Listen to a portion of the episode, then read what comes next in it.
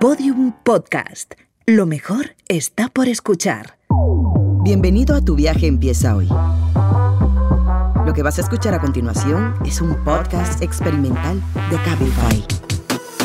Prepárate para poner a prueba tus prejuicios con esta experiencia sonora diferente. Cuando hayas terminado de escucharlos, seguro no te quedarás en el mismo lugar en el que estabas. Episodio 4. La primera vez que me pidieron matrimonio. Con Humberto Ortiz, Operations Manager en Cabify.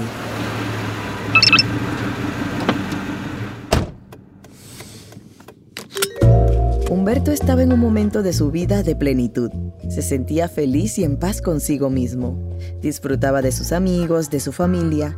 No le faltaba nada, no necesitaba a nadie más. Pero el destino quiso ponerle a alguien especial en el camino. Creo que era en el mejor momento donde yo sentí que estaba físicamente con, conmigo mismo en general. Ese día decidí ir al gimnasio como era mi rutina todos los días, porque un día después yo tenía una boda, entonces empecé con mi rutina normal y en eso vi a una persona sentada a un lado mío.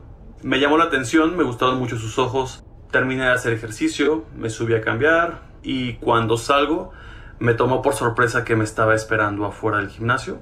Empezamos a caminar y para sorpresa o para descuido mío no recordaba que ese día era un 16 de septiembre. Aquí en mi país ese día es el día de la independencia, entonces no podíamos cruzar la avenida principal eh, ya que su hotel estaba del otro lado y el centro comercial al que yo tenía que ir a comprar una camisa para la boda del día siguiente también estaba del otro lado. Al no poder cruzar, pues seguimos platicando y le comenté por qué no nos tomamos un café. Estuvimos conversando más tiempo. Me platicó que vivía en Brasil, que no vivía en México, pero estaba por trabajo, que era de Colombia. Yo realmente en la cabeza tenía la idea que dije no va a suceder nada porque pues no vive en este país, ¿no? Pero algo me dijo, pídele el número yo juré que dije, no me va a mandar ningún mensaje, no le voy a mandar ningún mensaje hasta que venga o vaya a venir. Esto será algo casual. ¿Qué pasó después de intercambiar sus números de teléfono? A. Nunca se escribieron. Obviamente sus culturas no iban a encajar. O B. Comenzaron a escribirse y aquello empezó a ir cada vez mejor.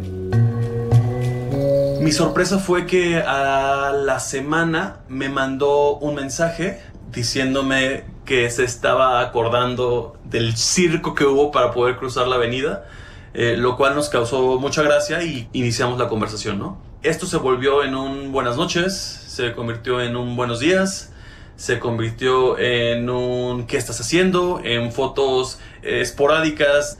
Llevó tres semanas, cuatro semanas aproximadamente, cuando recibí un mensaje que venía a Ciudad de México que llegaba en una semana y que sí me interesaría pasar el fin de semana eh, juntos para estar eh, pues conviviendo, platicando y conocernos más, ¿no? Yo claramente sin pensar dos veces dije, claro que sí, nos vemos y pues veamos qué sucede, ¿no? ¿Cómo fue la convivencia ese fin de semana? A. ¿No pasó? ¿Cómo iban a convivir sin estar casados? O B. Se dieron cuenta de que aquello era especial y no tuvieron duda de que querían volverse a ver ya habíamos viajado pues por la ciudad, habíamos tenido la oportunidad de ir a algún otro estado cercano. Le empecé a enseñar a comida de la calle, a comer picante, cosas muy peculiares de México. Y un día yo recuerdo que estaba en la oficina y recibí una llamada. Cuando contesto me dice, yo siempre dije que mis lugares para vivir sería Brasil, México, y creo que tomé la decisión y hablé con mi jefe en la empresa y solicité mi cambio a México, entonces me voy a quedar a vivir aquí. Para eso yo ya no sabía qué pensar. Eh, en automático se me salió la forma más esporádica y más loca y más intensa decirle, ¿y si nos mudamos juntos? Comenzamos a buscar departamento, nos mudamos juntos y después de un año, tres meses, de seguir en una relación, de viajar, de conocer familias, de recibir la visita de sus papás en México, eh, de comenzar pues una vida ya en pareja eh, de una forma bastante fuerte, decidimos ir a Puerto Vallarta a pasar vacaciones. ¿Cómo fueron sus vacaciones en Puerto Vallarta? A. En vacaciones todo parece mejor de lo que es. La realidad les pondría en su sitio. O B. Aquel viaje fue el más especial de sus vidas y marcaría su destino juntos. Salimos del hotel, más bien hacía un calor infernal. Y me dijo, vamos a la joyería. Y yo, no, por favor, no quiero caminar con las maletas en el sol. me hizo tantos ojos y tantas caras que dije, bueno, vamos a la joyería. Entonces caminamos y yo recuerdo que yo llegué hecho un fideo, una sopa de sudor y de calor, estaba terrible. Me metí a la joyería, se metió a la joyería, me puse abajo de un ventilador y tenía una cara de mal genio terrible. me estaba dando el aire, yo estaba súper cansado. Me decía, ven, vamos a ver algo, un recuerdo de los dos. Y yo, ahorita voy, ahorita voy, sí, sí. Y recuerdo que yo vi que se quedó un rato en un espacio donde habían eh, joyas de tungsteno. Eh, a lo que me acerqué, eh, me dijo, mira, ven, mira, pruébate esto. Me, me dio un anillo y le dije, ah, está cool. Y me empezaron a explicar, ¿no? Recuerdo mucho que estaba la joyera frente a nosotros y, me decía, mira, pues este, el tungsteno es un material muy peculiar. Eh, hay joyeros que no lo no, dicen que no es el mejor material para joyas porque es un material indestructible.